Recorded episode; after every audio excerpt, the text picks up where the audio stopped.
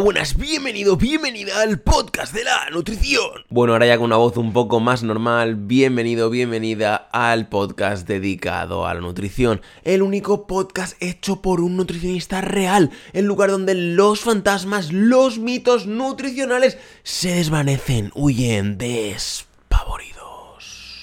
Bueno, bueno, pues hoy estamos ya en el episodio número 98 del podcast de Health Nutrition Alicante yo soy Daniel Fresnillo, soy tu anfitrión y me voy a encargar de que aprendas de nutrición. Bueno, hoy dedicamos este episodio tan especial de alimentación en la lactancia a todas aquellas y todos aquellos amantes del algodón de azúcar. Y sí, es un poco extraño, ¿no? Es un poco extraño que en un podcast nutricional, aquí un nutricionista hablando, diciéndote que le dedicamos episodio a algo pues azucarado, ¿no? Es un poco como la antítesis, como si, no sé, como si Drácula le dedica el episodio de su podcast draculero vampiresco a, por ejemplo, El hombre lobo.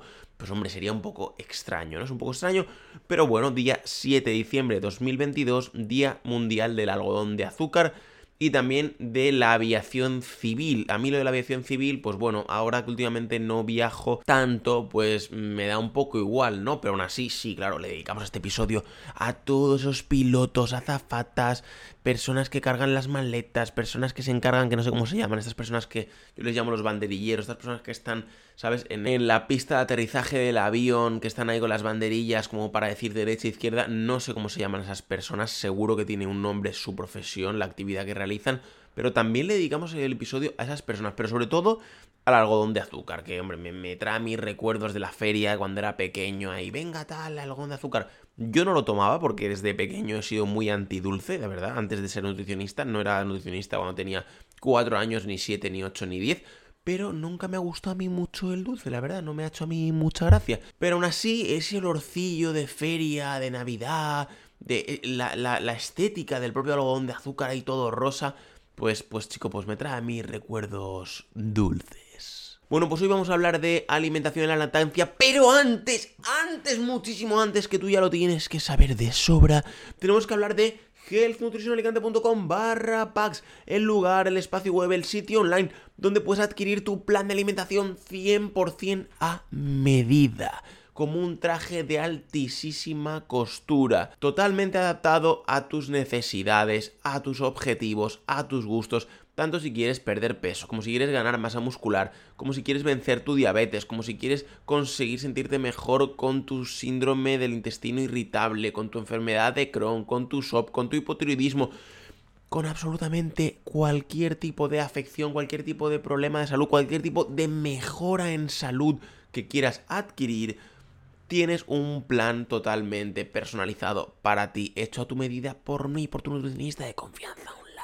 Ahora bien, ¿cómo puedes adquirir tu plan de alimentación 100% a medida? Pues simplemente te metes en healthnutritionalicante.com barra packs y verás cómo tienes tanto el plan individual de un solo mes, como tienes el pack de 3 meses, de 6 meses, de 12 meses, donde tienes incluido el seguimiento total y absoluto durante esos 3, 6 y 12 meses, en el plan individual no, el seguimiento durante todo ese tiempo de la manita para que vayas mejorando, ya sea el peso, ya sea la masa muscular, ya sea cualquiera que sea el objetivo que nos hayamos puesto, vamos a ir poco a poco mejorándolo, haciendo consultas por videollamada, por WhatsApp, por email, por correo, por paloma mensajera, como te dé a ti la gana. Y además incluyendo libro de recetas actualizable, plan totalmente personalizado actualizable, plan de entrenamiento totalmente a tu medida, con cualquier tipo de material, ya no solo en el gimnasio, sino para poder hacerlo en la calle, si quieres hacerlo en la calle, para poder hacerlo en el medio del monte, si lo quieres hacer en medio del monte, para poder hacerlo en tu casa con material low cost, coger unas botellas, unas gomas, se puede hacer, no hay problema. El límite está in your mind. Y además de poder obtenerlo directamente en gelotusionalicante.com barra pack, seleccionando el pack que tú quieres, dándole a comprar, rellenando el pequeño cuestionario preliminar que luego te mandaré cuestionarios más exhaustivos para escanear tu situación 100% a medida. Seleccionas tu método de pago, ya sea Bizum, PayPal, transferencia bancaria, tarjeta de crédito, débito, como te dé absolutamente la gana,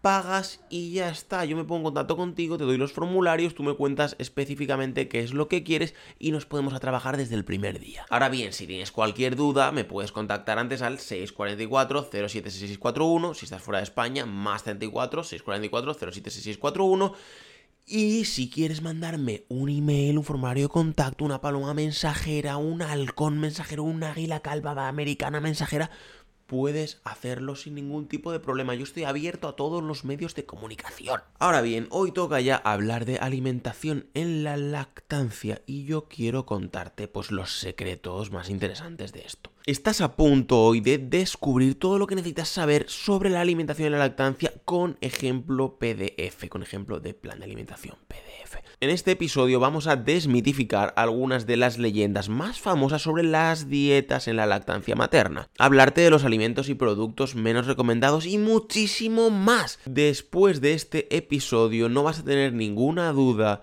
sobre las dietas en la lactancia.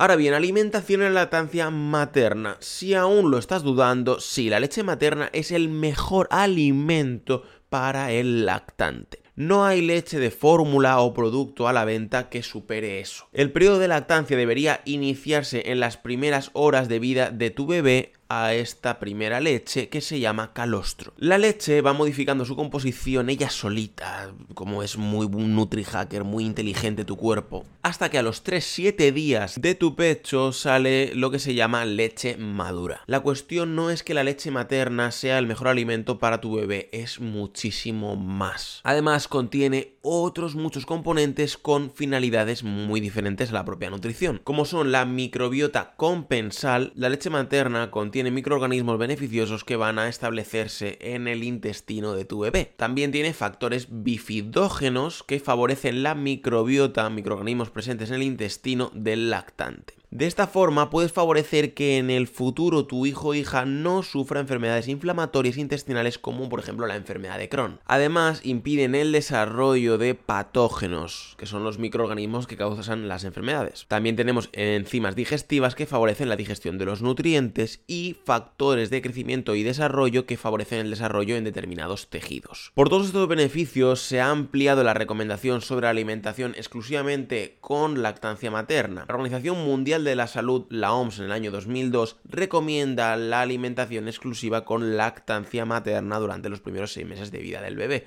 Sí, ha llovido un poquito desde el 2002, pero aún así, después de 20 años, sigue siendo válida la información de que la leche materna es muy buena esos seis primeros meses para tu bebé. Después de este periodo, es conveniente continuarlo junto con las comidas complementarias adaptadas a las necesidades de tu niño o niña hasta los dos años de edad o más, según el caso. ¿Qué alimentos evitar en la lactancia? Lo primero que tienes que tener en cuenta es que la lactancia es un periodo de la vida en el que la madre necesita darle al recién nacido una alimentación tanto en calidad como en cantidad necesarias para las necesidades en esta etapa del bebé. La leche materna es el mejor alimento para el bebé, pero tenemos que tener en cuenta que tu dieta como mamá va a influir directamente en los nutrientes que reciba tu hijo o hija. Esto va a ser así durante varios meses, así que te interesa mejorar tu alimentación sí o sí. Además de influir en la calidad y cantidad de los nutrientes de la leche, tu alimentación influye en el sabor y olor de la leche. Pero Dani, ¿cómo va a ser eso? La leche es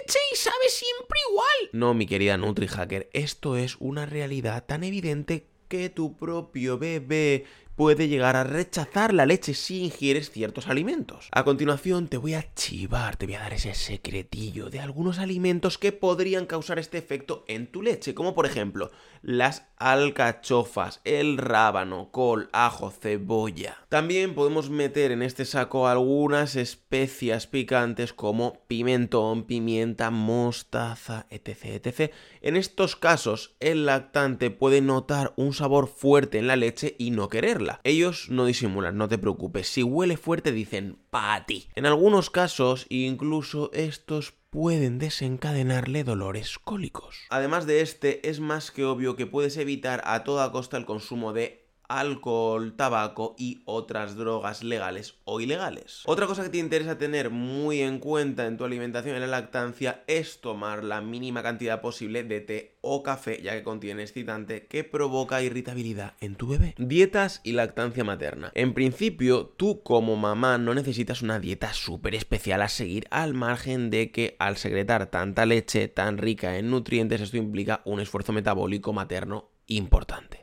El incremento calórico recomendado ronda las 500 a 600 kilocalorías. Además, esta situación va a prolongarse durante varios meses. Este esfuerzo extra se traduce en unas necesidades maternas de nutrientes superiores a una situación normal o si le dieses a tu bebé lactancia artificial. En cuanto a las proteínas, hablamos de que como madre lactante deberías tener un aporte de al menos 71 gramos al día de proteínas. Si hablamos de los hidratos de carbono, se recomienda una ingesta para las mamis que dan el pecho de unos 210 gramos de hidratos de carbono. Un poco más adelante en este mismo episodio te voy a hablar de alimentos recomendables en tu alimentación en la lactancia. Pero como nutricionista dietista, creo que la mejor opción para afrontar esta nueva etapa es que mejores tu salud para ti y para tu bebé. Para eso podrías consultar a un nutricionista para que diseñe un plan específico para ti, como los que hacemos en healthnutritionalicante.com barra o en el 644 Ahora bien, alimentación durante la lactancia. Uno de los puntos más importantes en tu alimentación en la lactancia es el aporte de grasas. De las buenas, por supuesto. Ah, y sabes que otra cosa es bastante importante, suscribirse al podcast Premium importa solo 4,99 por tiempo limitado y así poder desbloquear todos los episodios ocultos de este maravilloso podcast. Vale, según Inis SM, ¿vale? Una investigadora muy guay que tiene un nombre muy peculiar. Los ácidos grasos omega 3 y omega 6 son muy importantes para el desarrollo neuronal del lactante en su primer año de vida. En concreto, el DHA, ácido docosahexaenoico, vaya nombre que traen estos ácidos, de los omega 3 es muy importante ya que es fundamental para el desarrollo y maduración del sistema nervioso y de la retina de tu bebé. Ya, Dani, todo eso muy bien, pero ¿me lo traduces? Sí, querida NutriHacker, tus deseos son órdenes para mí. A lo que me refiero es que tienes que comer al menos 4 o 5 veces pescado a la semana e incluir frutos secos y aceite de oliva en tu ingesta diaria. Algunos ejemplos de pescados grasos y blancos son salmón, atún, caballa, bacalao, merluza, rape. Por otro lado, puedes hacerte amiga de frutos secos como las nueces, las almendras, las avellanas o los anacardos. En cuanto a los aceites, prioriza los de oliva virgen ante todo. También te puedes evitar el consumo de procesados para no saturarte de grasas saturadas y aceites vegetales como el de girasol malos. Siempre y cuando sean en exceso. Es decir, que si una vez al mes te comes un croissant, pues no te vas a morir. Si de vez en cuando comes alguna galletita con aceite de girasol, pues no te vas a morir. Ahora, lo más interesante para cualquier persona y en especial para embarazadas y lactantes es consumir una mayor cantidad de aceites tipo oliva, el del pescado, frutos secos, es decir, unos ácidos grasos más predominantes en omega 3 que en omega 6. Tampoco te interesa comer más de una vez a la semana carne roja como el cerdo, ternera, cordero, embutidos, etc. Supongo que también lo de los embutidos ya los tenías un poquito más reducidos por el tema de que cuando una madre está gestando está prohibido comer embutidos, quesos y demás por la toxoplasmosis y otro tipo de microorganismos que habitan en este tipo de procesados que puede dañar a tu bebé. Pero bueno, eso sería información para otro episodio. Además de esto, por supuesto que te interesa consumir una cantidad suficiente de frutas y verduras para aportar a tu bebé vitaminas hidrosolubles y minerales. Al menos 5 al día sería una cantidad bastante interesante para que consumieses tanto de frutas como de verduras. Y recuerda que si cocinas las verduras, preferiblemente que sea al vapor, que así pierden menos nutrientes.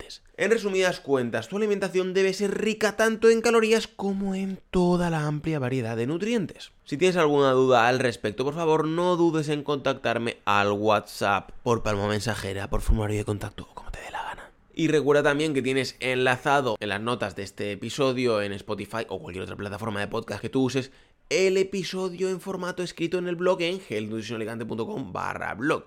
A continuación te voy a ofrecer un menú de alimentación en la lactancia PDF que puedes usar como ejemplo orientativo. Un punto importante en este tiempo de dieta es que se realicen 5 o 6 ingestas al día y que se beba al menos 3 litros de agua. Sin incluir, por supuesto, zumos, refrescos, etc, etc. Siempre es necesario que tu nutricionista dietista evalúe tu caso y te paute una dieta exclusiva para tus necesidades. Ahora bien, vamos con el ejemplo de menú. Para el desayuno, un vaso de leche entera con avena y un kiwi. Si quieres, pues añadirle una gotita de miel. No pasa absolutamente nada, pero no tendrías por qué. En el almuerzo, tostadas de pan integral con aceite de oliva, queso fresco y salmoncito ahumado. También podrías añadir una pieza de fruta, como podría ser un kiwi, una manzana, una pera, unos arándanos, unas fresas, un plátano, lo que te da a ti la gana. para comer un plato de pasta integral con nata light, atún al natural y espinacas. Si quieres, no hace falta que sea nata light. Yo te he puesto nata light porque no querría que abusases muchísimo de las grasas saturadas.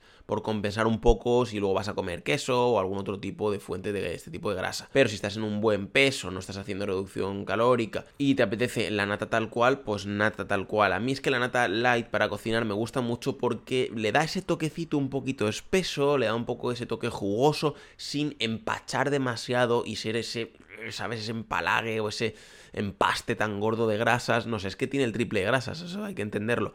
Ahora bien, si por ejemplo te vas a hacer un bol de fresas con nata, ahí sí que te interesa que la nata sea entera porque para montar no te va a montar bien y no va a ser tan placentero. La nata light sinceramente no vale para eso, pero sí vale para usarlo como salsa, para usarlo en cocinados, viene muy bien para hacer una planchita, echar un poquito de nata light, un poquito de cebolla, un poquito de ajo y queda muy rico. Y de postre en esta comida, una manzana. De merienda, yogures semidesnatados con nueces, salvado de trigo y arándanos. De nuevo, puedes usar semidesnatados, puedes usar desnatados, puedes usar enteros. Lo mejor es yogur natural. Como merienda, dos yogures naturales con nueces, salvado de trigo y arándanos. Por supuesto, podrían ser yogures semidesnatados, 0%, pero realmente en este momento no nos haría falta porque buscamos más bien un superávit calórico que un déficit calórico. Como te he dicho, en este periodo no conviene hacer ese déficit calórico. El tema que te comentaba anteriormente de la nata light sería más bien para cuando dejes la lactancia, entonces sí que podría ser interesante ir contando calorías, sí que podría ser interesante un déficit déficit calórico si tienes un sobrepeso o si has ganado peso durante el embarazo, pero bueno, eso ya es otro tema. El caso es que perfectamente puedes ponerte los yogures naturales y así nutrirte de todo su valor nutricional. Y como cena, revuelto de huevos con acelgas, con taquitos de pechuga de pavo marinado, si quieres, o sin marinar, y de postre una pera mediana o pequeña. Ahora bien, la conclusión de este episodio hablando de alimentación en la lactancia y su menú PDF para descargar si tú lo quieres así, viene a continuación. Para terminar, te habrás dado cuenta que salvo el incremento de ciertos requerimientos en líneas generales, este tipo de dieta se parece mucho a una dieta saludable, general, normal y corriente, ¿verdad? La cuestión es que lo mejor es haber llevado una alimentación y estilo de vida saludable antes de que llegue el momento de la lactancia e incluso el del embarazo. Es un poco como cuando un deportista se prepara para una maratón. No puede esperar a prepararse una semana antes y querer batir el récord. Lo más normal en este caso sería prepararse durante años. Con esto no quiero decirte que estés años teniendo la alimentación perfecta para prepararte para la alimentación en la lactancia, pero realmente sería de mucha ayuda para ti y para tu bebé o futuro bebé y bebés si contases con un plan que cubra tus requerimientos nutricionales como mujer a lo largo de las distintas etapas de tu vida. Esto se ve muy claramente cuando, por ejemplo, una futura mamá tiene sobrepeso u obesidad y conviene que baje de peso, llegue a un peso normal para evitar una ganancia excesiva de peso en el propio embarazo, para evitar una posible diabetes gestacional y otras complicaciones que no deseas. Así que bueno, muchísimas gracias por haber estado en otro episodio del podcast conmigo ahí al otro lado del speaker. Muchísimas gracias por tu valoración de 5 estrellas en iTunes, por tus comentarios y me gusta en iBox. Soy Daniel Fresnillo, soy tu nutricionista online. Nos vemos en un próximo episodio. Por cierto, recuerda adquirir tu